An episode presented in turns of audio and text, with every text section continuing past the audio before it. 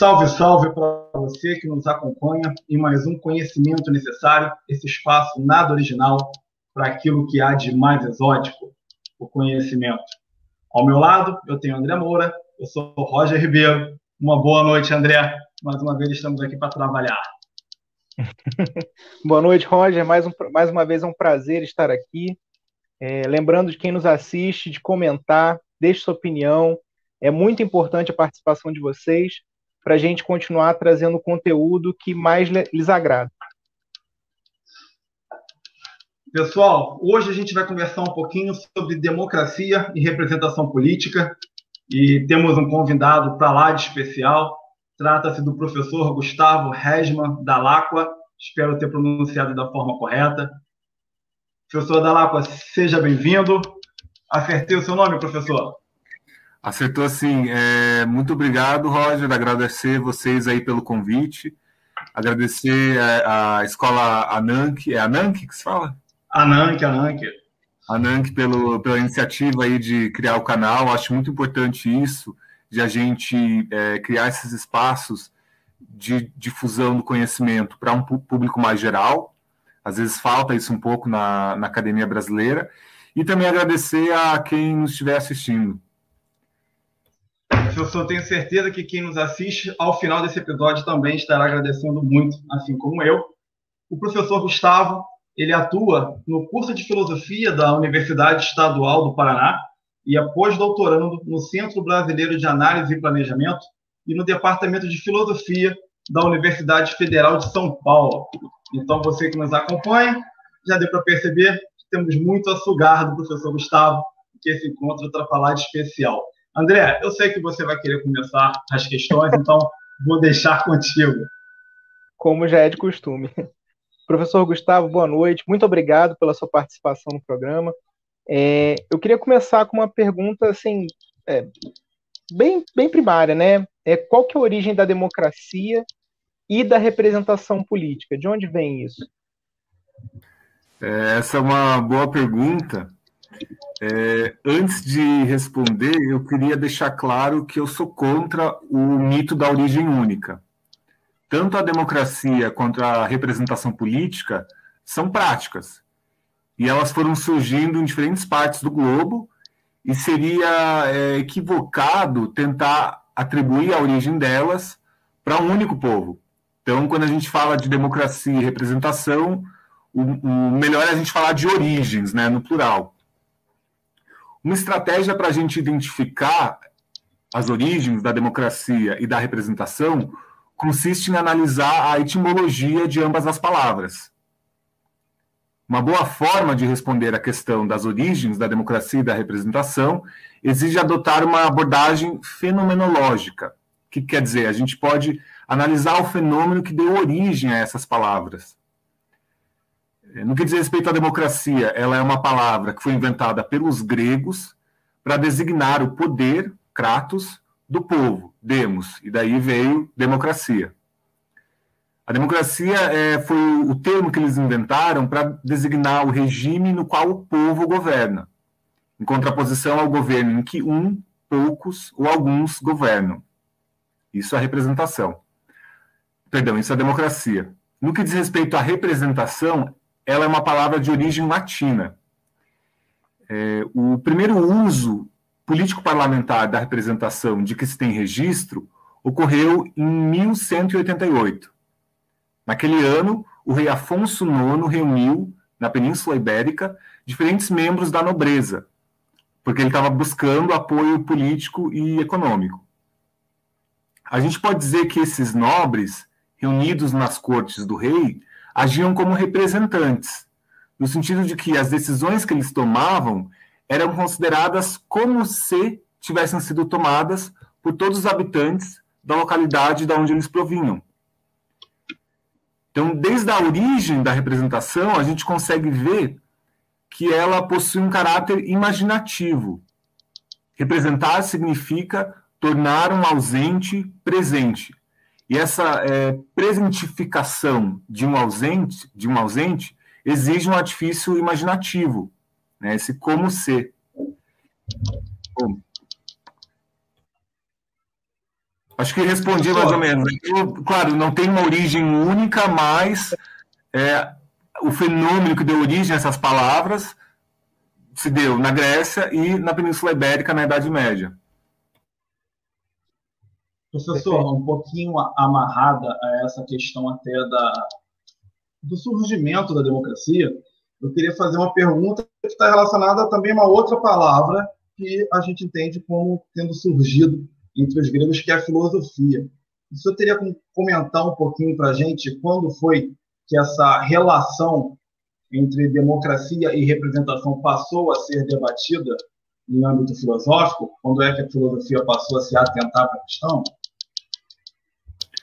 Sim, é, isso se deu sobretudo com a publicação do Contrato Social, do Jean-Jacques Rousseau, em 1762.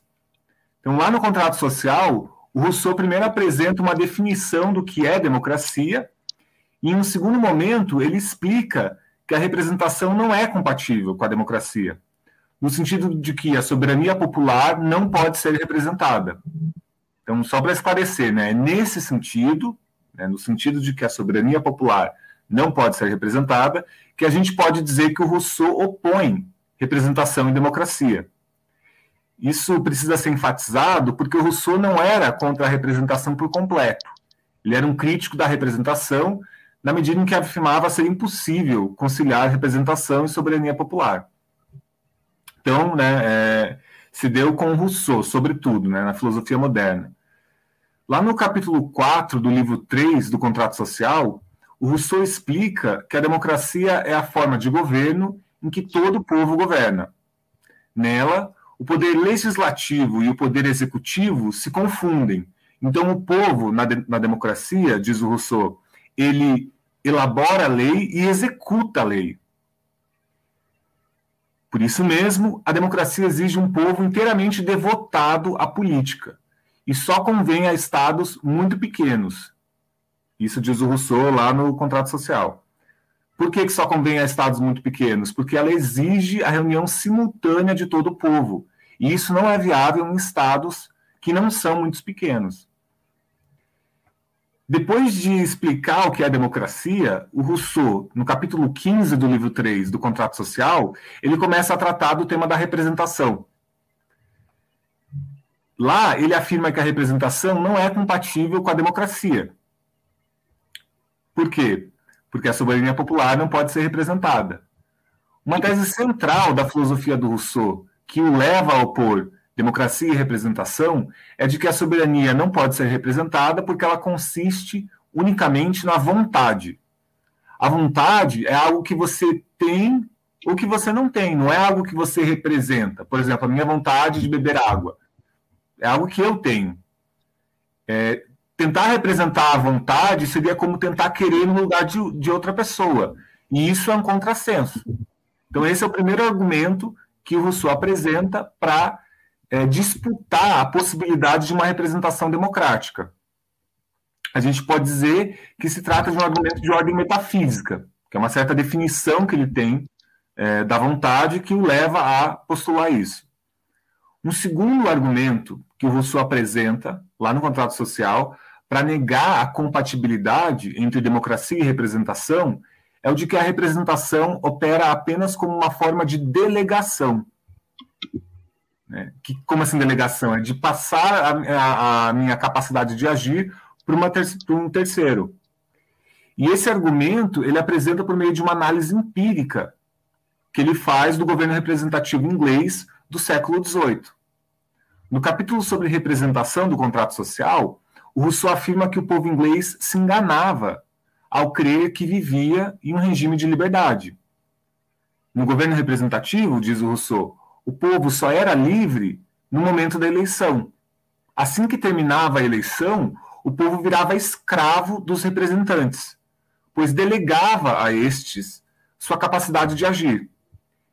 Esses dois argumentos que o Rousseau apresentou para determinar que a representação não é compatível com a democracia permaneceram por bastante tempo em contestes na história da filosofia.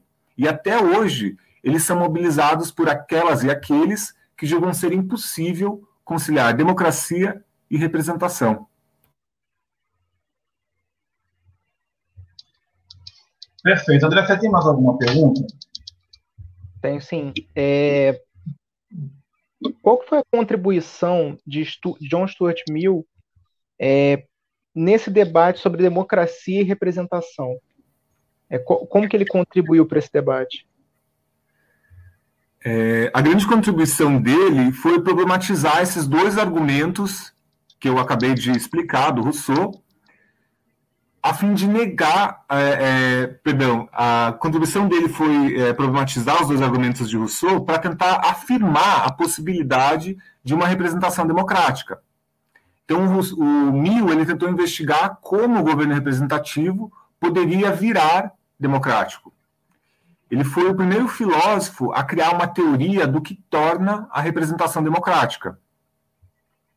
Ele era um grande leitor de Rousseau ele tinha as obras completas do Rousseau na biblioteca pessoal dele. Era uma edição é, de 1826, que foi publicada em Paris, com 25 volumes. Ele reconhece a influência do Rousseau em algumas passagens da, da obra dele. E na minha pesquisa atual, eu tenho tentado articular as duas posições concorrentes sobre o debate entre democracia e representação na filosofia moderna contrastando o Mill com o Rousseau. Isso é uma empreitada nova aqui no Brasil, porque, diferentemente do que ocorre em alguns outros países, aqui no Brasil, entre os, os historiadores e as historiadoras da filosofia, apenas um dos lados desse debate costuma ser estudado, que é o lado do Rousseau. Então, um dos motivos que me levou a querer pesquisar, é, é, querer contrastar esses dois lados do debate, foi justamente essa lacuna que existe na historiografia é, é, do Brasil, né? Perdão, entre os historiadores de, da filosofia do Brasil. A gente consegue observar a influência de Rousseau sobre Mill, por exemplo, no início do livro Considerações sobre o Governo Representativo, que o Mill publicou em 1861. Né? Isso é quase 100 anos depois do contrato social. Lá no início do governo representativo, Mill retoma o diagnóstico crítico do Rousseau ao afirmar que o governo representativo pode servir de instrumento da tirania. Mill concordava com Rousseau. O governo representativo inglês do século XVIII, de fato, não conseguia promover a liberdade do povo, pois confinava a participação deste a um instante solitário do voto. Então, isso é importante ressaltar também, porque algumas pessoas têm a impressão de que o Mill seria um defensor acrítico das instituições representativas. Você encontra esse, esse clichê circulando por aí. E não é o caso, porque ele deixa claro lá no início do livro que o governo representativo pode ser tirânico. Então, ele não é um defensor acrítico da representação. É... Mas, diferentemente de Rousseau, ao constatar que as instituições representativas inglesas funcionavam de maneira oligárquica, o Mill inferia que a representação jamais pode ser democrática. Ao se deparar com instituições representativas oligárquicas que iam contra a liberdade popular, o Mill se esforçou para tentar pensar como elas poderiam ser democratizadas. Esse esforço teórico do filósofo não surpreende quando a gente leva em conta a militância de juventude do Mill, no grupo dos filósofos radicais. Os filósofos radicais foram um grupo de mais ou menos 20 pessoas que, principalmente na primeira metade do século XIX, militavam com o propósito de democratizar o governo representativo. Então, ainda que o Mill tenha sido um leitor do Rousseau, tenha sido influenciado por ele, a gente pode observar uma diferença de atitude dele.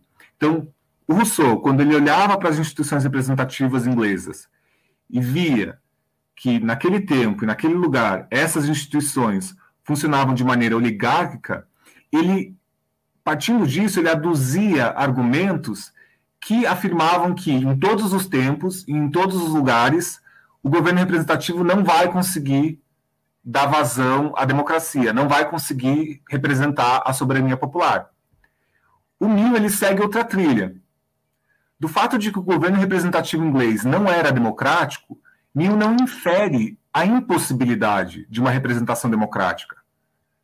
a representação praticada pelo parlamento inglês do século XVIII não esgota as diversas formas de, que a representação política pode assumir. Então, a representação oligárquica é um tipo de forma que a representação pode assumir, dentre outras. Se, por um lado, Mill segue Rousseau ao afirmar que o governo representativo inglês do século XVIII negava a soberania, a soberania popular, por outro, o filósofo inglês se afasta do genebrino ao se valer do exemplo inglês como motivo para investigar como a representação pode promover a democracia, inaugurando assim a chamada democracia representativa. E aqui a gente tem que atentar também para o fato de que governo representativo e democracia representativa não são necessariamente a mesma coisa. Lá no livro Considerações sobre o Governo Representativo, o Mill usa a expressão democracia representativa apenas cinco vezes. Já a expressão governo representativo é usada quase 70 vezes. Então, essa diferença na frequência dos termos já mostra que a democracia representativa ela tem um significado mais restrito que governo representativo. Por governo representativo, a gente pode entender todo governo que recorre à representação como, como forma de governo, seja essa representação democrática ou não. Já a democracia representativa seria como um subtipo do governo representativo. Nela, a representação que se pratica é democrática. Então, nem todo governo representativo é uma democracia representativa, mas toda democracia representativa é um governo representativo.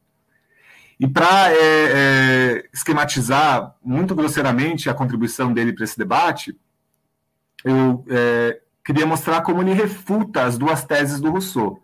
Então, vocês tinham me perguntado, né, quando que a relação entre democracia e representação começou a ser disputada na história da filosofia.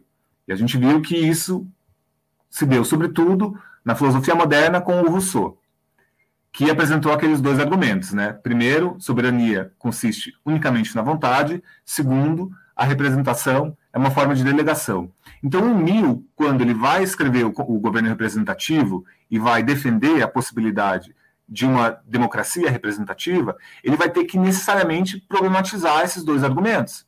Porque, como a gente viu, esses dois argumentos levavam a gente à conclusão de que o governo representativo não pode ser democrático. Então, como que ele refuta essas duas teses? Ele as refuta argumentando que Primeiro, a soberania se compõe não apenas da vontade, mas também do juízo. E segundo, a delegação não é a única forma que a representação pode assumir. Então, vejamos de maneira bem esquemática como esses dois argumentos são elaborados no governo representativo e como eles nos permitem responder à questão do que torna a representação democrática. Com relação ao primeiro argumento, que é, o, é a que, como eu disse, é o argumento que reconceitualiza a soberania, cabe notar que Mill não disputa a tese do Rousseau de que a vontade é impossível de ser representada. Porém, Mill nega que a soberania se resuma a ela. Na medida em que se compõe também do juízo, e que quer dizer juízo? Quer dizer as opiniões que a gente tem, que, a, que acompanham a nossa vontade, a soberania popular é compatível com a representação característico de uma democracia representativa é a ativação daquilo que a gente pode chamar de soberania diárquica. Por que diárquica? Porque é uma soberania que tem dois polos, a vontade e o juízo. Em um governo representativo oligárquico, como era o governo representativo da Inglaterra do século XVIII, a soberania não é diárquica, porque os, os juízos do povo não conseguem determinar as decisões dos representantes. Porém, numa democracia representativa, a soberania é diárquica, porque os juízes do povo determinam as decisões dos representantes. Então, embora o, a minha vontade de beber água não pode ser representada, as minhas ideias podem ser representadas. As minhas pautas podem ser representadas. E, e um político no parlamento ou no Congresso pode fazer isso por mim. Então, quando que é a representação democrática? Quando você tem essa circularidade entre os juízos, do povo, que estão fora da, da, é, das instituições, e os representantes eleitos dentro das instituições. Então, você tem uma relação horizontal entre esses dois polos. É, o segundo argumento, e último argumento que, ele, que eu vou é, pontuar aqui, que ele apresenta para refutar o Rousseau, é, consiste em dizer que a representação não é necessariamente uma forma de delegação. O conceito de representação democrática, formulado por Mill, vai contra o que ele chama de teoria da representação como delegação. Então, ele diz isso a certa altura do livro, né? A maneira como eu estou pensando a representação vai contra essa teoria da representação como delegação. E isso, como a gente viu, era a maneira como Rousseau via a representação. Lá no contrato social, Rousseau afirmava que, ao eleger um representante, o representado o delega sua capacidade de ação política. Contra semelhante teoria, Mill sustenta que a representação não precisa agir como uma forma de delegação que esvazia o representado de poder político. Se procede democraticamente, a representação estimula, ao invés de aniquilar a participação do representado no processo político. Então, para que seja democrático, um governo representativo não pode restringir a participação política a um instante do voto. No capítulo em que defende a criação de instituições representativas locais, Mill afirma que a representação democrática exige a manutenção de dispositivos participativos no intervalo entre uma eleição e outra. Então, para que o nosso governo representativo seja democrático, não basta a gente ter sufrágio universal e eleições a cada dois ou quatro anos. Claro que isso é imprescindível, né? O sufrágio universal é, é, é fundamental para haver um, um, uma representação democrática, mas é preciso mais. As instituições municipais, as reuniões públicas e passeatas, a elaboração de petições, bem como a existência de uma imprensa livre e plural, são alguns dos canais de participação necessários para que um governo representativo seja democrático. Então, acho que aí, bem esquematicamente, eu expliquei né, qual a contribuição dele para esse debate. Professor, Entenderam? É... Ficou claro? Na, na, verdade, me gerou mais dúvidas. Pode falar, pode suas dúvidas. É, a, minha, a minha intenção, na hora que eu perguntei onde se ele tinha mais uma questão, era porque eu ia perguntar sobre discussões atuais. Mas vou precisar me alongar um pouco, porque antes de querer saber sobre uh, o cenário atual do debate, eu vou questionar um pouco sobre o cenário do período do próprio Mill. É, de vez em quando, alguns filósofos são recebidos, a gente tem uma recepção de alguns filósofos, é, até por uma questão de produto se consome, e o, o Mill hoje começa a ser um pouco mais consumido. A gente teve uma, onda liberal é, recente no, no, país, o mote criado pelo Instituto Mises de menos Marx e mais Mises teve o um, um, um seu lugar, foi consumido. Hoje já se escuta bastante menos Mises e mais mil. Então, alguns filósofos acabam tendo um pouco mais de recepção por conta dessas questões de consumo. Mas dois nomes me chamam a atenção contemporâneos ao, ao próprio, é, que me parecem, longe de tentar é, é, pensar numa idade de ouro, enfim, mas me parece que levantavam um debate com um, um ponto diferente da maneira como ele está sendo recebido. Um é o Tocqueville, um nobre que aparentemente não era uma pessoa favorável à democracia, mas ao se deparar com o fenômeno, entendeu que aquele era o fenômeno revolucionário do seu momento e que estava na democracia ali a estrutura que seria dominante em algum momento, e o outro, alguém que já teve uma influência muito grande no pensamento brasileiro, mas me parece pouco comentado, que foi Benjamin Constant, que nessa observação sobre a própria obra do Rousseau tinha uma ideia é, um pouco diferente da relação de que, de alguma maneira, a representatividade poderia salvaguardar os outros direitos individuais, as outras liberdades individuais que estariam no âmbito da vida privada, da vida comercial dos indivíduos. Eu queria escutar um pouco do senhor sobre esse momento, esse debate que acontece ali, antes da gente poder perguntar a opinião do senhor sobre o debate atual e os pontos de recepção em que há diálogo desse momento o que a gente vive agora no século XXI. O senhor pode me ajudar um pouquinho nisso? Posso sim. É, oh, que legal que é, eu não conhecia essa frase, menos misses mais mil. É, tomara que ela circule mais, tomara que ela se concretize. É, só um parênteses aí sobre a questão do liberalismo, porque o liberalismo, ele é na filosofia, eu sempre falo para os alunos do primeiro ano, quando a gente entra no curso de filosofia, a gente começa a escutar muito, muitos ismos. Empirismo, racionalismo, socialismo, republicanismo, por aí vai, e liberalismo. Esses ismos, eles designam é, tradições polifônicas. O que eu quero dizer com isso? Tradições que abrigam vozes que nem sempre se harmonizam, vozes discordantes. É, e, com certeza, o, o, liberalismo social, ou socialismo liberal do Mil, se distingue, por exemplo, de um neoliberalismo. E aqui entre nós, é, o pouco que eu conheço dessa literatura sobre liberalismo que está surgindo entre, às vezes tem representantes né, deputados federais escrevendo sobre liberalismo, tem institutos que são compostos por empresários, por é, jornalistas, pessoas de fora, né, não, não professores universitários, escrevendo sobre liberalismo, eles, até onde eu sei, né, mas eles tendem a é, reduzir o liberalismo ao neoliberalismo, são coisas distintas. Então, o liberalismo é uma tradição de pensamento polifônica e o mil é, faz sentido falar, né? Menos, menos Mises mais mil, porque certamente eles possuem muitas diferenças. Bom, fecha parênteses, né? Com relação ao debate ali no século XIX, você falou do Tocqueville, do Constant, é, o Mil foi leitor dos dois.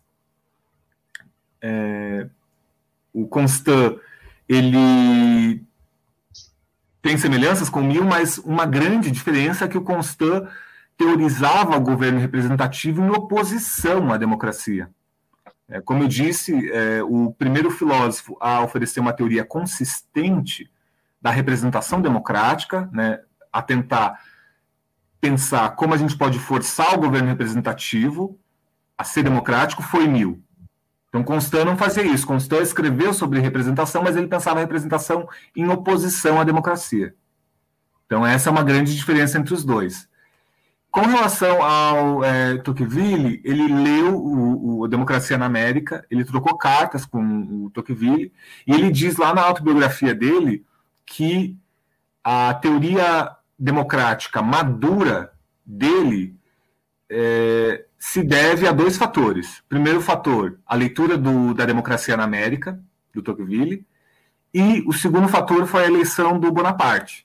Então, em 1848, a França foi o primeiro país a adotar o sufrágio universal masculino na Europa. E qual foi o resultado disso? Eleger um ditador. Então, para ir a, a, a, hipótese do suicídio democrático de um povo eleger por meio das urnas um, um líder abertamente autoritário, é, problematizou muito o Mil. Esse é um outro fator que também me fez interessar. Ele, ele, é muito atual nesse sentido, porque a gente pode argumentar algo similar se deu aqui em 2018. Pelo menos é uma leitura que é, eu tendo a fazer. Não sei se vocês é, é concordam, né? A gente pode conversar sobre isso também. Mas, então, é, a ideia do democídio, né, de um suicídio democrático, como que a gente lida com isso. Pô, alguma coisa deu errada. Quando o povo francês elegeu um ditador por meio das urnas, isso bagunçou um pouco o porque até então ele defendia uma versão de democracia que ele chamava de democracia pura e simples, é 50% mais um. Então, aquele que ganha 50% dos votos, mais um, se elege, e, é, isso é democracia.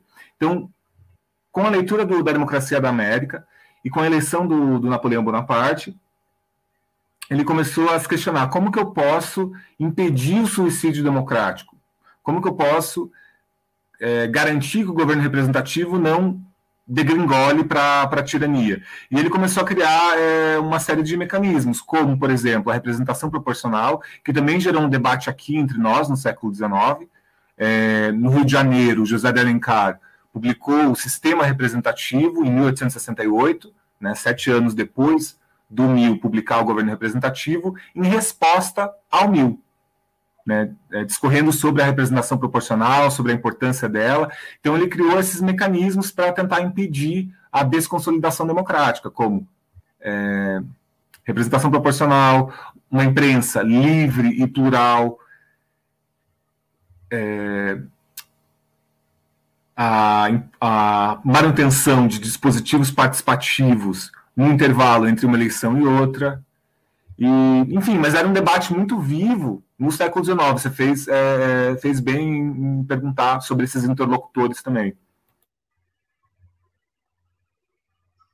Professor Gustavo, então, é, já amarrando, como o senhor já vinha citando, e também para a gente poder render essa conversa depois, que eu acho que vai ser interessante, eu vou perguntar para o senhor em relação a essas pessoas que hoje já aparecem no cenário, enfim, alguns ditos intelectuais é, é, midiáticos, algumas lideranças propriamente políticas, que vêm defendendo uma ideia de se abandonar a representação de se iniciar aí uma tentativa de uma democracia direta, muitas das vezes até em algumas comparações esdrúxulas com a democracia grega.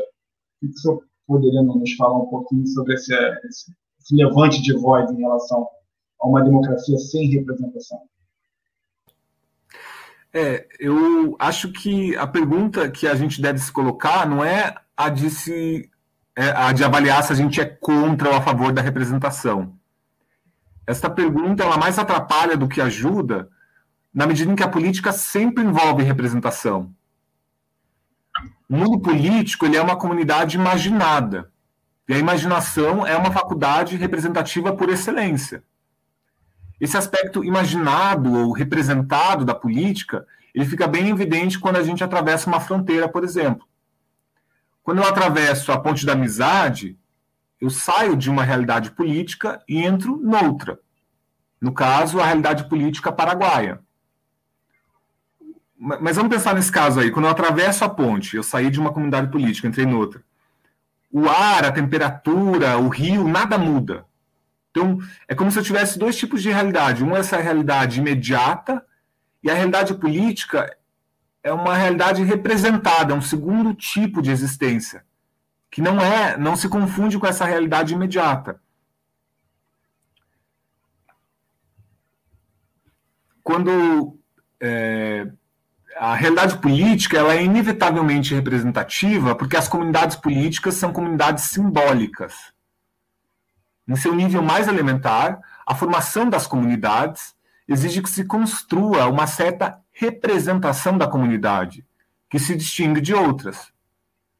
A construção da comunidade ela exige, por assim dizer, que se represente uma, uma dicotomia entre nós versus eles. E isso é fundamental para para a criação de, de identidades políticas. Além disso, toda pauta política é representativa porque necessita da linguagem para ser comunicada. E a linguagem é essencialmente representativa. Toda pauta política é representativa porque congrega pessoas. Mesmo nas assembleias presenciais ou nos fóruns de discussões virtuais, a representação continua operando. Uma mãe trabalhadora que vai em um conselho de saúde exigir que o postinho do bairro dela abra aos sábados e domingos, porque durante a semana ela não tem como levar os filhos para o pediatra, age como, como uma representante. Uma representante não eleita. Verdade, que vai causar uma série de questões. Mas ela ainda está representando quando ela vai na Assembleia é, pleitear uma, uma pauta dessa. Quem já foi em uma Assembleia Deliberativa presencial como, por exemplo, uma reunião de condomínio, uma assembleia estudantil, uma reunião de partido, sabe que nem todo mundo fica falando e apresentando proposta. Uns falam mais, outros escutam e assentem ou recusam. A gente pode dizer que em uma assembleia presidencial, um determinado agente político é tanto mais exitoso quanto mais representativa for a pauta que ele apresenta. Eu sei que alguns filósofos e filósofas hoje em dia, e também na teoria política, propõe criarmos uma democracia digital, uma democracia baseada no sorteio, na qual supostamente a representação deixaria de existir. Mas eu acho que esse tipo de proposta não faz sentido. Porque, vamos pegar, por exemplo, o caso dos sorteios. Mesmo quando se defende que o comitê deliberativo das nossas democracias deveria ser composto por meio de sorteio, não por meio de eleição, o pressuposto que leva as pessoas a defender o sorteio é o de que um comitê selecionado de maneira aleatória seria mais representativo da população em geral do que as nossas assembleias representativas normalmente são. Ou seja, a representação continua operando mesmo nos comitês compostos por cidadãos escolhidos por sorteio. O desejo de que as nossas assembleias representativas tenham 50% de suas cadeiras ocupadas por mulheres por exemplo, advém da crença de que deputadas mulheres conseguiriam representar melhor as pautas e perspectivas das mulheres. Então, a representação está sempre operando. E isso não é ruim. Quando uma pauta deixa de ser representativa de uma coletividade e passa a significar apenas a visão idiosincrática de um indivíduo, isso não é bom. Por que, que nenhum dos deputados, normalmente, justifica o seu voto em uma lei alegando que a mesma é boa só para ele. Porque ele sabe que tal pauta, não, que uma tal justificativa não é propriamente política. Porque uma justificativa política diz respeito a outras pessoas. Então, quando você vai para uma assembleia e diz, ah, eu quero votar na pauta X porque é bom para mim, ponto final. Isso não é uma justificativa política. Então, a política ela tem essa dimensão representativa ineligível. Então, a minha avaliação dessas propostas, de que a gente deve é, é, instituir uma democracia direta, sem representação, é a de que elas partem de uma premissa equivocada. O nosso objetivo não deve ser o de procurar instituir uma comunidade política que não faça uso da representação, porque isso é impossível, já elenquei alguns argumentos para isso.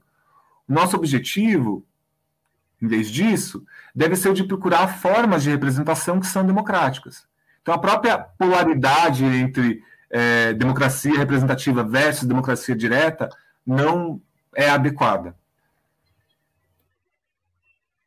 Entendi. André, você me permite monopolizar só por mais uma questão, só um, um ponto, porque aí eu vou, vou, conseguir linkar as duas questões anteriores num, num, ponto que eu gostaria de chegar, e de curioso.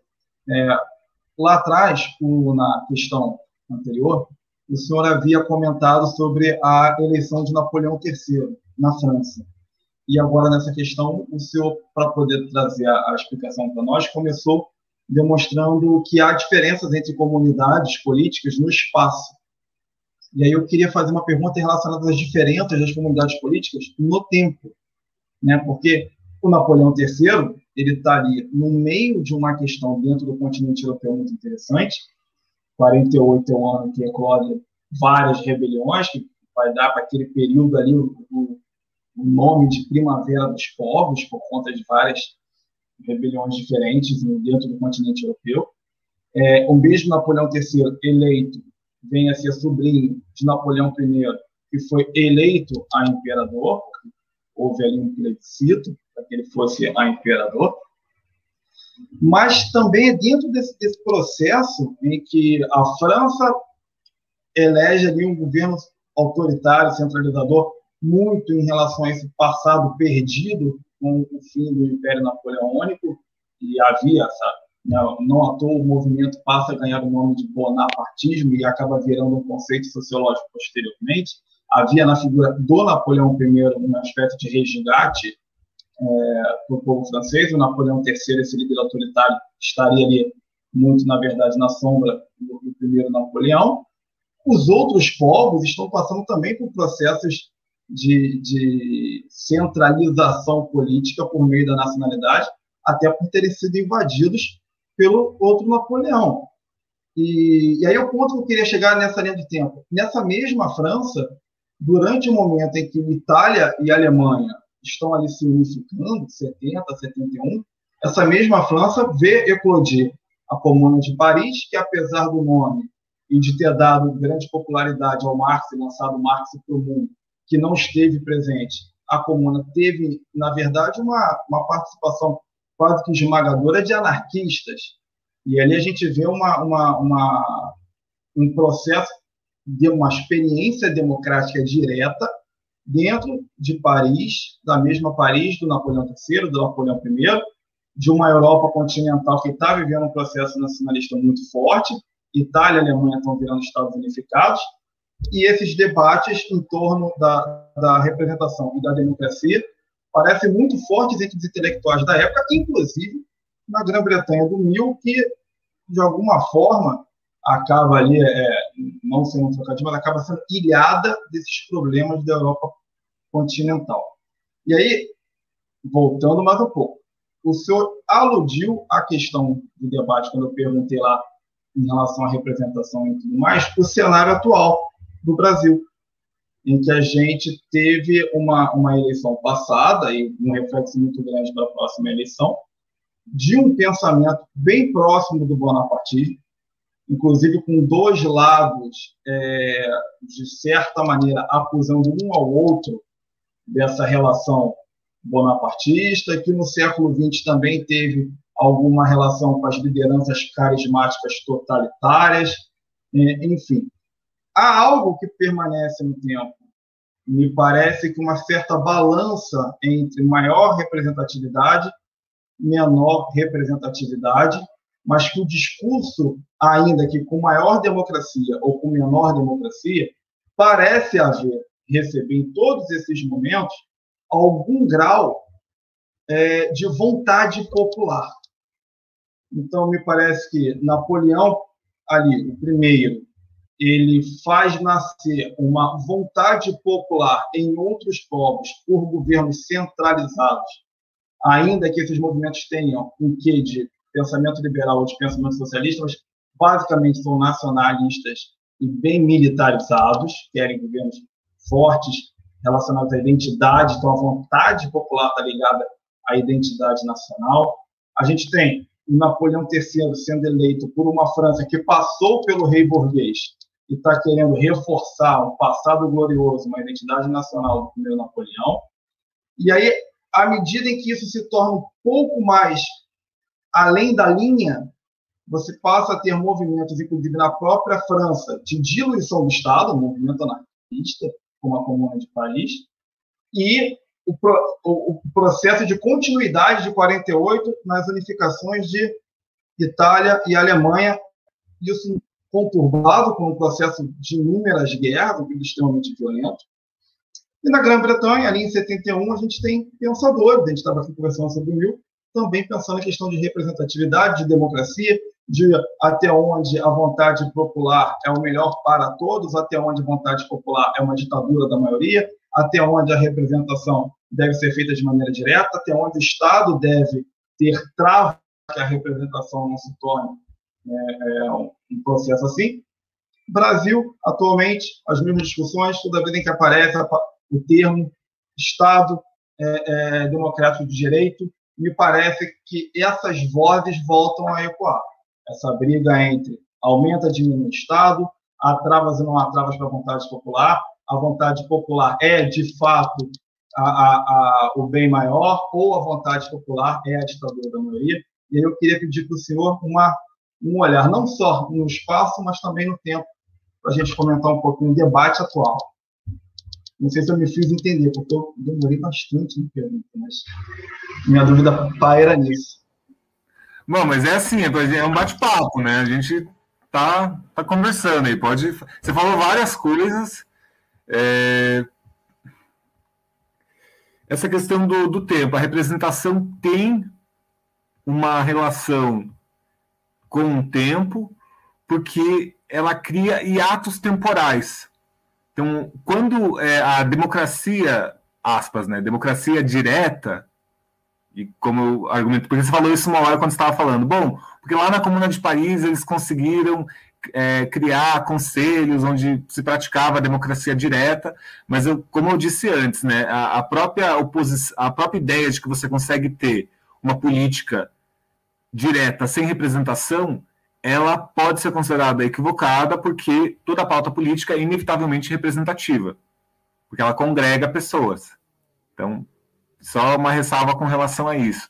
Mas a, quando é, é você lê essas propostas de democracia não representativa, por exemplo, pega a democracia digital, né? Tem filósofos brasileiros que é, de destaque que recentemente publicaram livros falando, olha, o nosso objetivo não deve, não deve ser o de tentar democratizar a representação, mas, porque ela é um arcaísmo que só serve para nos afastar da democracia, mas sim instituir uma democracia digital direta, onde as pessoas votam pelo Facebook, que a gente tem tecnologias hoje que permitem essa reunião simultânea de, sei lá, 210 milhões de pessoas é, para votar uma lei, aqui e agora. Então, aqui e agora a gente vai no, no Facebook para votar a lei. Ah, o aborto deve ser permitido ou proibido? Vai, todo mundo vai lá e clica.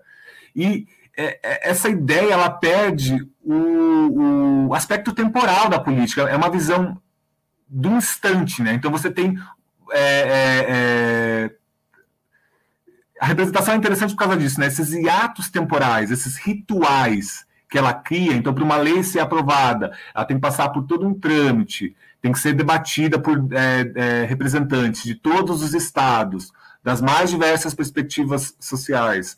Isso tende, eu digo tende porque não, não é uma necessidade, né? Ela é, tende a fazer com que as leis sejam menos imprudentes do que quando a gente tem que decidir aqui agora algo. Então é interessante esse ato temporal que a representação institui. Então, sobre a relação entre representação e tempo, eu diria isso. Tem uma relação íntima aí entre, entre relação e tempo, a, entre representação e tempo. A representação ela realça o aspecto duracional da política. Então, eu estava falando de Mill e Rousseau, né?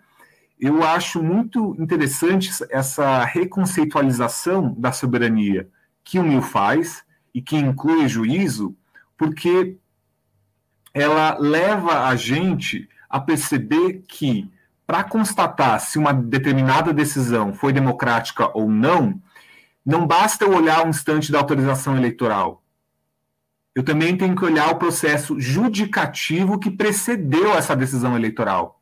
Então, se ok, tantos milhões de brasileiros em 2018 foram lá, apertaram um botão e decidiram algo. Então, se você tem uma, uma concepção da soberania pontualista como vontade, né, que é a, a, pelo menos é assim que eu leio Rousseau, né, é a concepção da soberania que a gente vê no Rousseau, né, como, como vontade. Então, são, é, é como se fosse o, a, a, soberania em Rousseau é como se fosse a, a torneira gotejando. Você tem uma gota, cai uma gota, 30 segundos, cai outra, e vai. Já a soberania diárquica do mil, ela é como um jato d'água.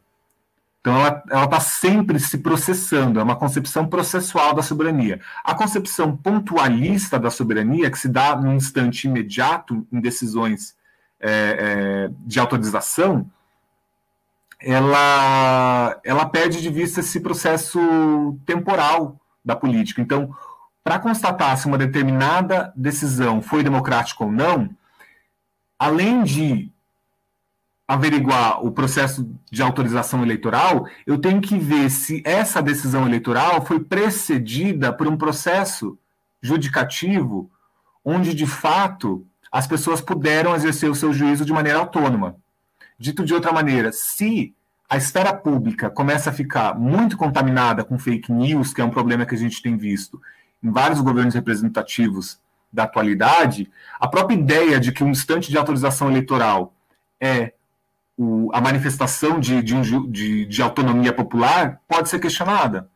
Porque se as informações começam a ficar muito manipuladas, a decisão não é autônoma. Então, tá, de fato, meu pai foi lá na urna e apertou para votar no Bolsonaro. Só que todo, é, todo o juízo, todos os juízos e opiniões que levaram ele a determinar esse voto foram completamente manipulados. E ele não se apercebeu disso. Então é interessante essa concepção da soberania diárquica, porque ela, ela mostra né, que o instante da autorização eleitoral é, é a ponta do iceberg. Então, para verificar se de fato houve uma decisão democrática, eu tenho que ver todo o pedaço de gelo que está embaixo aí dessa ponta. É... E tem mais, você falou também da centralização. É, democ... Então, uma questão só, da questão da centralização, o Mil, lá no governo representativo, ele elogia a centralização em um capítulo, falando que ela foi é, fundamental, justamente isso que você falou, né? ela foi fundamental para a criação de comunidades nacionais, comunidades que posteriormente serviram para fomentar a liberdade popular. Então, ele até chega a falar, né, é, é, é paradoxal isso, porque para você criar uma comunidade democrática, você teve que passar por um período monárquico, de centralização. E ele reconhece isso no governo representativo. E é, você falou no Brasil que a gente vê é, alguns grupos defendendo uma democracia como vontade da maioria e só isso. É, a gente tem que é, entender que a democracia, desde do seu surgimento lá na Grécia Antiga, ela era vista não só como uma forma de governo, mas também como uma forma de sociedade. Então, se a gente pega lá a história da Guerra do Peloponeso, tem uma, um trecho é, muito conhecido que é a oração fúnebre de Péricles. Então, Péricles foi um estadista grego, ele, a existência dele coincidiu com o período áureo da democracia ateniense, e é, nessa, nesse discurso que ele é, proferiu, e que está transcrito lá na história da Guerra do Peloponeso, é, foi um discurso que ele deu em homenagem aos soldados atenienses que morreram na Guerra do Peloponeso, protegendo a cidade. Então é, é muito interessante ler esse discurso, porque ao é, prestar homenagem a esses soldados que morreram pela cidade, ele começa a caracterizar a democracia. Ele fala: bom, eles morreram por Atenas, e Atenas é uma democracia. E o que é uma democracia? E ele começa a explicar o que os gregos entendiam por, por democracia, né, os atenienses. E ele diz que não é só uma forma de governo onde os muitos mandam, mas também é uma forma de sociedade na qual a diversidade é reconhecida. Então, é, por isso que o meu tem muito, muito essa preocupação com, com a, a, representação das minorias, com a representação proporcional, e de impedir que a maioria asfixie todas as outras visões, porque isso faz com que a, a, a, a democracia degringole para a tirania. Então, para você, é, tem uma outra, é, sobre a questão da vontade, né, que você também falou, os filósofos que defendem a representação, e as filósofas, tem muitas mulheres hoje na teoria democrática, né, grandes intelectuais que defendem a representação, é, eles, via de regra, endossam uma concepção pluralista da vontade política. Então, a vontade política ela vai sempre abrigar diversidade interna, conflito. Enfim, foram algumas coisas aí que me ocorreram aí com, com os teus apontamentos.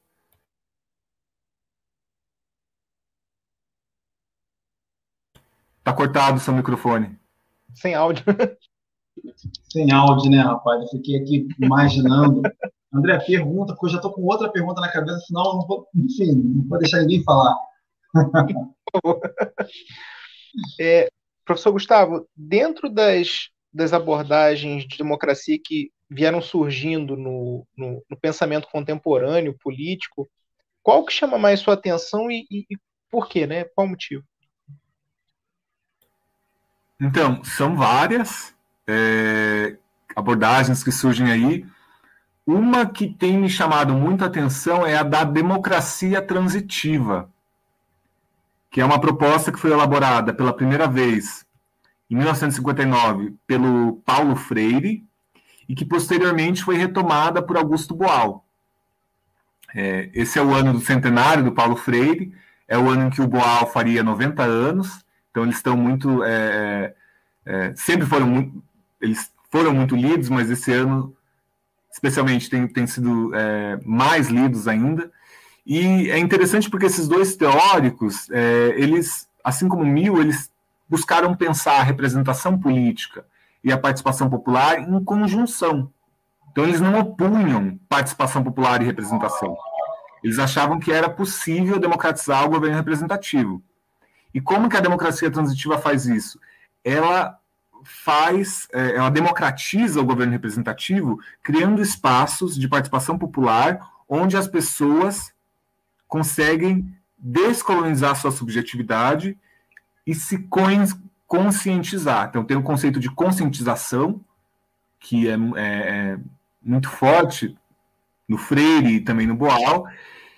É, enfim, é, uma, uma, é um conceito que deveria ser mais estudado entre, entre nós. É, é um, um, projeto de pesquisa que eu estou desenvolvendo no SEBRAP é sobre o conceito de democracia transitiva, e eu acho que tem muito a contribuir.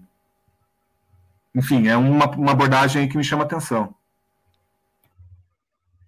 Professor, vou fazer um pouco aqui a, a, o lado do advogado diabo e jogar alguma lenhazinha na fogueira, porque alguns pontos aqui me chamaram muita atenção. A gente comentou, por exemplo, Napoleão III, comentamos é, sobre o próprio Napoleão, é, falamos um pouco do fenômeno do bonapartismo, cheguei a citar aqui a épocas dele nas lideranças carismáticas do século XX totalitárias, e hoje, né, aproveitando a deixa do Paulo Freire, a gente vê a população basicamente dividida entre duas lideranças carismáticas muito fortes, que de alguma maneira remontam lá ao Péricles, né?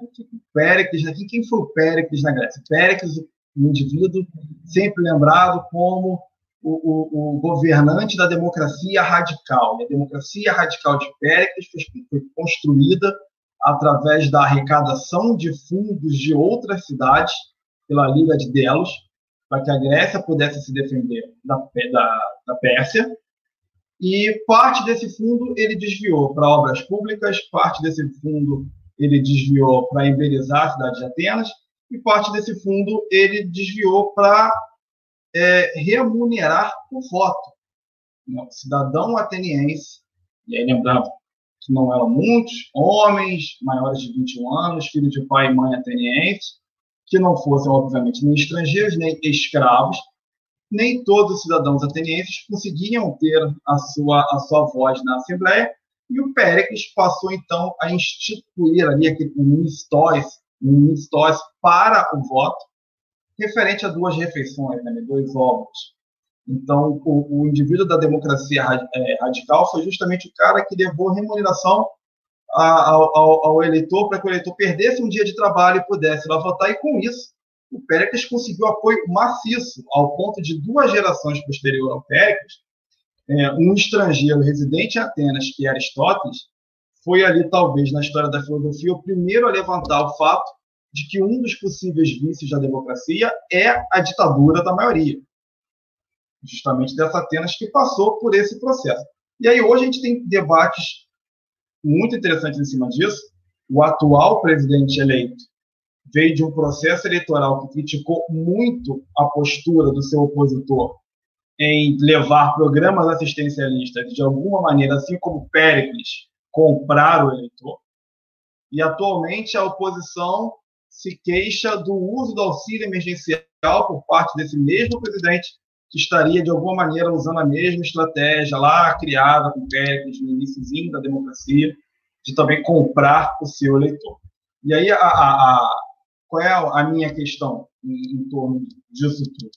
Até onde a gente vive esse fenômeno Péricles, Bonapartes, uh, Mussolini, Hitler, Stalin, enfim, lideranças carismáticas que de alguma maneira conseguem trazer a população para o seu lado e criam uma ditadura da maioria e impõem a sua vontade às minorias e onde entra a questão da conscientização, que também é uma discussão hoje muito forte, porque o pensamento crítico, como, como, como ficou conhecido né, durante muito tempo na, na, na, na educação, vem sendo acusado de ser um pensamento doutrinador. Então, até onde a construção da conscientização não é a substituição de uma consciência por uma outra consciência e que o indivíduo que passa por esse processo, ele é um indivíduo doutrinado por A, que está passando por um processo de doutrinação por B, e em nenhum momento ele se encontra ali é, é como um indivíduo ativo na, na sua autonomia dentro dessa democracia que, de muitas formas, vem sendo aí uma democracia da ditadura das maiorias dos líderes carismáticos, desde o seu berço. Roger, essa é uma super questão e é o tema que eu estou trabalhando agora lá no Sebrap. É justamente essa conscientização, ela não é, ao fim e ao cabo, uma doutrinação. É, o primeiro, olhando os documentos, né, os arquivos do Freire, a primeira, é, o primeiro registro que eu encontrei dessa crítica que se fez à democracia transitiva foi no interrogatório que é um dos interrogatórios que o, o, o Freire é, é, a que o Freire foi submetido após o golpe civil militar.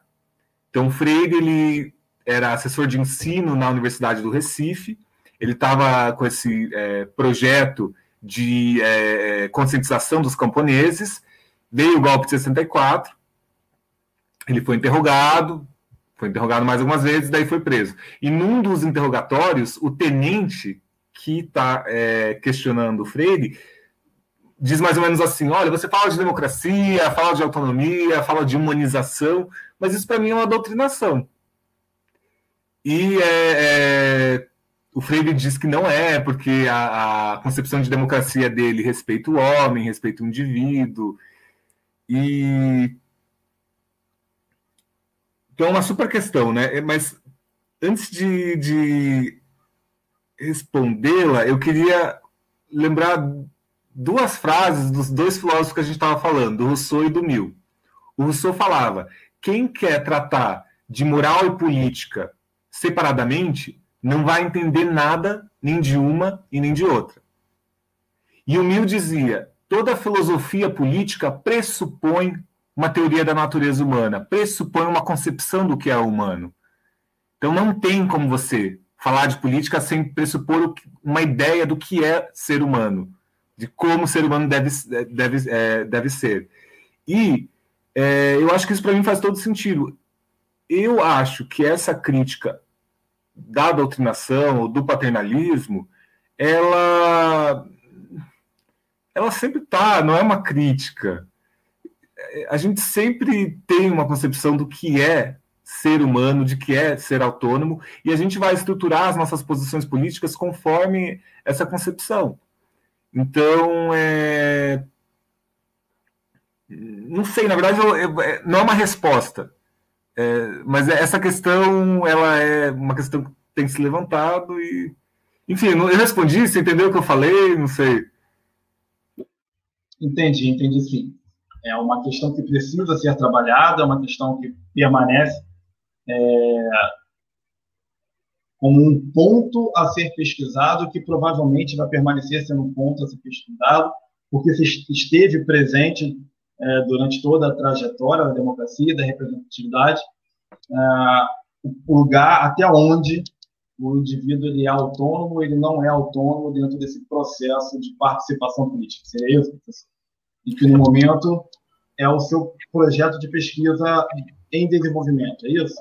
É, sim, e também uma, mas outra coisa que você tinha falado, é, você também comentou a questão que a, falou, você descreveu o Péricles como um democrata radical, que criou as condições para que as, uh, os cidadãos atenienses pudessem ir votar. O Mil, ele fala lá no governo representativo que, é, que por exemplo, se uma pessoa está doente e tem dificuldade de ir até a urna votar, o Estado tem que proporcionar transporte. Então também tem, é, a gente tem que criar condições para que as pessoas possam exercer o, o sufrágio. É, talvez é uma coisa que me ocorreu quando estava falando. E o Mil também se via como democrata radical. Ele fez parte do grupo dos democratas radicais, que era um, um, um grupo de, de filósofos e ativistas é, na primeira metade do século XIX na Inglaterra. E o que, que significava democrata, é, democrata radical naquela época? É, significava a favor do sufrágio universal masculino. Então, claro que o termo democracia radical ele foi mudando conforme o tempo foi passando, ele significa outra coisa hoje, mas no século XIX, na Inglaterra, ele significava isso. Ele também era um democrata radical. Isso me leva a uma outra questão. E, enfim, eu não estou deixando o André participar, mas até pela própria, pela própria vida do Mil e da maneira como o Mil tem sido recebido ultimamente. É, o senhor citou, por exemplo, de que se o indivíduo não pode ir votar, o Estado tem que proporcionar o transporte dele. E aí há críticas muito interessantes sobre isso, porque vão ter outros indivíduos dentro dessa, desse misto de vozes liberais que vão dizer, olha, o Estado tem que proporcionar, mas como é que o Estado vai proporcionar? Porque quem vai pagar por esse transporte? Um indivíduo não consegue se locomover, mas os demais indivíduos da sociedade possuem a responsabilidade de transportá-lo, ou para que ele possa se locomover, ele teria que pagar por esse transporte, já que o Estado não é detentor de riqueza, o Estado só faz o ponto de intermédio entre a riqueza dos indivíduos, coletada por impostos, que vai, que vai se transformar em serviços. É uma voz, uma possível voz. Uma outra questão que se coloca também é a ideia de sufrágio universal, que ao final da vida, o mil, enquanto pensador e parlamentar, vai passar a defender o sufrágio das mulheres e, e, e essa relação com pautas feministas. É, eu, eu, não sou muito bom em biografia, mas me parece que ele foi casado com uma feminista, não é isso? E passa a, a trazer essas ideias que algumas vozes liberais vão chamar de ideias coletivistas, e por isso alguns indivíduos dentro dos cenários liberais passam a, a classificar o Mill como um não liberal. Da mesma forma com alguns outros pensadores, uh, como John Rawls e, e, e, a sua ideia de justiça social, e pensadores que vão entender que para que as liberdades individuais possam ser exercidas, tem que haver um mínimo de condições materiais para que o indivíduo possa vir a exercer, e que os demais indivíduos da sociedade precisam arcar materialmente para que os seus pares, né, de, é, é, é, aleijados do direito de exercer essas liberdades, possam vir a exercer. E aí a, a minha questão é: onde receber o mil no meio de toda essa, essa confusão de pensamentos é, se coloca num, num, num, panorama como é, não, não, enfim, não vou nem tratar do Ocidente como todo, mas num panorama como é o Brasil hoje, que é um Brasil de crise, em que se fala muito é, é, de controle fiscal, de responsabilidade fiscal, onde coloca um discurso como esse de responsabilização de todos pela insuficiência material de alguns para esse cenário atual de um mil que, por, por um lado, vai ser visto como alguém muito forte dentro da, da, da doutrina liberal, alguém que era reconhecido no seu tempo como liberal, e também alguém que, por algumas outras vozes, poderia ser acusado ali de ser um socialista, um coletivista. Aonde a voz dele se encaixa e até onde a voz dele cabe nesse, nesse cenário nosso.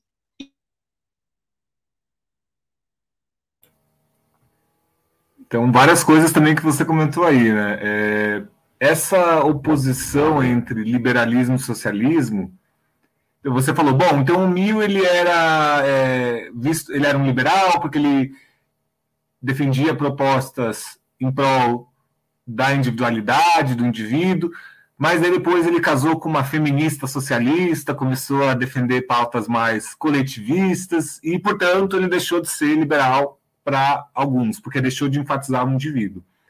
É, de novo, vou falar aquilo que eu disse antes. Uh, o liberalismo, assim como toda tradição filosófica, ele é polifônico, então ele abriga diversidade interna, vozes são conflitantes em alguma medida, e é, essa ideia de que o liberalismo exige você defender o indivíduo e, portanto, dar as costas para a coletividade, não faz sentido dentro da perspectiva do Mill. E isso foi uma, uma das coisas, e também do Rousseau, já que eu tinha falado do Rousseau, também dele. Isso é algo que me atrai muito nesses dois filósofos, porque a gente escuta muito isso, ah, ou você enfatiza o indivíduo, ou você enfatiza a coletividade. Eu não gosto desses ou, ou. Tem que ter um meio termo, a gente tem que encontrar um meio termo. E tanto Mill quanto Rousseau encontram esse meio termo.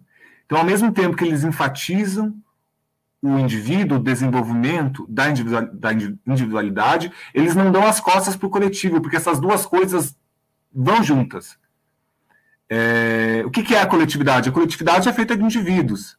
Então, para eu poder o, o, garantir condições para que as pessoas se desenvolvam, eu tenho que ter um fundo social, uma coletividade que propicia condições mínimas para que essas pessoas consigam interagir entre si, porque o desenvolvimento ele não se dá de maneira isolada, ele se dá junto com o coletivo. E isso, outra coisa que também os dois enfatizavam, isso não é visto é, como uma um sacrifício. Então, a gente você fala, bom, ah, eu tenho que o Estado, o MIL fala lá no governo representativo que a gente vai ter que gastar para uma pessoa, sei lá, que não anda de cadeira de rodas, vai ter que gastar para tornar acessível a urna ela. É, ai, tipo, mas se você está enxergando isso como um fardo, como um sacrifício, você não é um bom cidadão da perspectiva do Mil do Rousseau, porque o bom cidadão ele entende que existem coisas fundamentais para o bom funcionamento da comunidade que vão exigir certos gastos e que isso não é um sacrifício, isso não é um fardo, porque todo mundo igualmente se beneficia disso. E, e, é interessante também esse socialismo dele, porque no final da vida ele se disse socialista, ele diz isso na autobiografia, que foi uma mudança. É, normalmente as pessoas, quando vão ficando mais velhas, elas vão ficando mais conservadoras. O Neil foi um caso diferente, porque ele foi ficando mais radical conforme foi se é, conforme foi envelhecendo, ao menos no, na questão do socialismo. Então, no final, o último livro que ele escreveu foi capítulos sobre o socialismo, onde ele vai defender uma versão do socialismo que é, é, é diferente da, da marxiana, porque ela, ela não ela não deixa o, o, a individualidade de lado, pelo contrário, é justamente por, porque Mill tinha o desenvolvimento da individualidade como valor último que no final da vida ele vai defender o socialismo liberal, que ele chama de socialismo liberal, porque é... perdão, isso foi um, um, um, agora não me lembro se essa expressão ocorre exatamente no capítulo sobre o socialismo, mas é, é as pessoas é, os comentadores, né, depois de Mil, depois que ele morreu, começaram a, a, chamar o socialismo dele dessa forma, né, de socialismo liberal. E é um socialismo que parte do reconhecimento da individualidade. Então, se o meu compromisso é desenvolver a individualidade das pessoas, eu inevitavelmente vou me colocar contra o, o né, falando contra o capitalismo industrial da Inglaterra do século XIX, porque esse tipo de regime não dá tempo nem recursos para as pessoas se desenvolverem. Então, o socialismo, na verdade, ele é um, um o socialismo que surgiu ali na Grã-Bretanha do século XIX, que é diferente do socialismo continental, é, é, interessante porque ele trilha esse meio caminho entre coletivismo e individualismo, que para alguns é algo paradoxal. Para algum, alguém que parte, por exemplo, de um preconceito de que ou você valoriza o indivíduo ou você valoriza a comunidade, vai dizer, não, isso não, não funciona. Mas a gente tem que ter um meio termo, a gente tem que encontrar um, caminho aí, um campo comum entre esses dois. Pelo menos essa é a minha posição. Professor, o tempo está tá bem curto para a gente, a gente já se alongou bastante, mas ainda sobraram ah, algumas, algumas dúvidas da minha parte. Eu não sei da parte do André. André, você tem mais alguma questão para colocar? Só, só, só mais uma para gente, a gente poder fechar aqui. É, qual que é a diferença entre construtivismo representativo e a, representa e a, e a representação descritiva? É, esse é um debate que tem rolado muito na, na teoria democrática hoje. Então, construtivismo representativo, grosso modo, essa teoria afirma que a representação ela não apenas reproduz algo que já existe, mas ela também constrói. Então, quando, é, quando os, os representantes e as representantes vão lá no Congresso deliberar e promulgar leis, eles constroem uma, uma imagem da comunidade.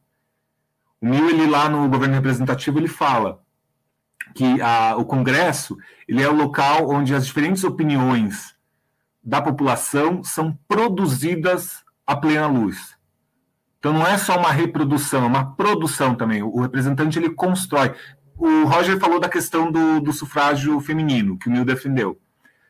É, vamos pegar esse exemplo. Quando Mill foi eleito em 1865, representante de Westminster, porque Mill ele foi, como eu disse, ele foi é, um filósofo radical. Então ele também teve uma militância, além de escrever livros.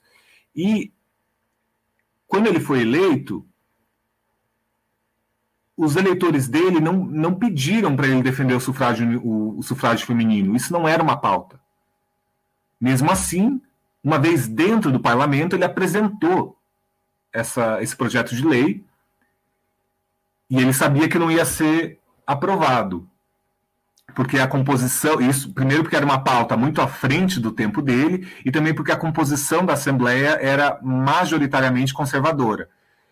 Mesmo assim, ele apresentou porque o objetivo dele não era é, é, aprovar aquela lei específica, mas sim mobilizar um movimento fora do parlamento, um movimento social, que pleiteasse essa causa na sociedade civil. Então, ele queria construir uma, um, um movimento ali. Então, primeiro, não era uma reprodução de uma instrução prévia, porque o eleitorado dele não tinha pedido para ele defender o sufrágio feminino. Então foi algo que ele construiu ali. E segundo, foi, constru foi construtivista porque isso gerou efeitos na realidade, fez com que as próprias mulheres inglesas, claro que já existiam algumas que defendiam essa pauta antes do mil, mas uma vez que ele foi defender essa pauta dentro do parlamento, os jornais começaram a falar sobre isso, a, a esfera pública inglesa começou a tratar desse tema, e elas perceberam, opa, essa é a hora da gente criar um movimento social nacional para pleitear o sufrágio. Foi o que aconteceu. Logo em seguida, é, foi criado a Sociedade Nacional das Sufragistas, das Mulheres é, pelo Sufrágio Feminino, alguma coisa assim, que foi um movimento social que culminou na, na promulgação do sufrágio feminino na Inglaterra. Tanto que quando o sufrágio feminino foi é, aprovado no, na Inglaterra, as mulheres é, têm uma foto muito bonita, que são é, um, uma passeata de mulheres indo levar é, coroas de flores para a estátua do Nil, que fica na, na, na beira do Tâmisa. Foi um reconhecimento delas, né? Claro que elas que lutaram por isso, muito bem, mas elas perceberam que é, esse, é, esse construtivismo representativo, né, que, cujo pontapé inicial foi dado pelo Mil, lá em 1866, foi fundamental também para a causa delas. Então, isso é o construtivismo representativo. A representação constrói, ela cria. E a representação descritiva ela concebe a representação simplesmente como uma descrição de algo que já existe. Então, o representante, os representantes e as representantes, quando vão deliberar, eles, a rigor, sequer deliberam. Eles só, é, eles são como embaixadores. Eles trazem pautas que já estão completamente formadas antes deles começarem a discutir e que eles simplesmente descrevem lá no parlamento, no Congresso. E a gente, Rousseau e Mill, eu falei deles, né? O Rousseau ele tá, tá mais para o lado do descritivismo representativo e o Mill para o lado do construtivismo. Professor, muito obrigado. Eu preciso pedir as suas considerações finais, mas junto com as considerações finais, eu queria pedir uma opinião na leitura que o senhor faz do socialismo liberal de Mill. O Estado estaria para um promotor de ações filantrópicas voltadas para a assistência, ou o Estado seria um impositor de uma espécie de filantropia compulsória? É essa o meu pedido final, junto com as suas considerações, por favor. Você pode repetir a questão? Se o Estado seria um promotor. Repete, por favor. Isso. Na sua, na sua leitura do, do Mil, ele entenderia o Estado como um promotor de filantropia por meio do assistencialismo, ou de assistência de uma maneira geral. O conceito de assistencialismo já está muito poluído, mas ele seria um promotor de filantropia. E aí, enquanto promotor de filantropia, ele, ele teria de lidar com as ações motivadas por subjetividade e livre-arbítrio, ou ele seria um impositor de uma filantropia compulsória? Eu acho que seria o primeiro, porque. É... Mas é difícil separar a linha, né, de um outro. Mas seria promotor. O objetivo é você criar cidadãos devotados ao bem comum. Isso se faz por meio da educação, isso se faz também por meio do serviço militar obrigatório. É um lado que não é muito falado do Mil. O Mil, no final da vida dele, ele elogiava o serviço militar obrigatório que existe na Suíça até hoje, que existia também no século XIX, porque ele acreditava que esse, é, esse período é, em que o cidadão passava como, como soldado fomentava nele um espírito público. E é interessante a gente é, é, é, notar que alguns anos atrás teve um referendo na Suíça para decidir se o serviço militar obrigatório, que é longo lá, não lembro agora se é um ano, um ano e meio, mas é bem mais longo do que nos outros países. E todo homem né, tem que passar por esse serviço militar. É, eles colocaram isso nas urnas, né, pro, perguntando para os cidadãos e cidadãs da Suíça: a gente deve abolir isso, sim ou não? E 70 e poucos por cento votou não, não deve ser abolido. E um dos argumentos que rolava naquela época em prol do serviço militar era justamente isso, era fomentar essa disposição ao bem público, ao bem comum. Então é, é mais nesse sentido de, de, fomentar. Claro que você pode falar, bom, mas isso também não é uma imposição, né? por exemplo, o serviço militar obrigatório, que MIL defendia com esse intuito, não é uma imposição em certo sentido? É, a, linha, a linha é tênue entre um e outro. E um, é, uma observação, né? O, vários comentadores, alguns comentadores eles dizem que esse socialismo liberal que Mill defendeu no final da vida, ele corresponde a, a, ao que na contemporaneidade se chamou de estado de bem-estar social. Então ele vai é, é, nessa linha. Enfim, não sei se respondi, mas as questões foram muito boas, conversa muito muito instigante e muito bacana. Bom, pessoal, esse aí foi o conhecimento necessário. Eu deixo aqui meu muito obrigado ao André, meu colega de bancada. Muito obrigado, professor Gustavo, por essa aula. E para você que nos acompanhou por quase uma hora e meia de bate-papo, meu muitíssimo obrigado e até o nosso próximo, nosso próximo episódio. Uma boa noite a todos, um bom dia ou uma boa tarde.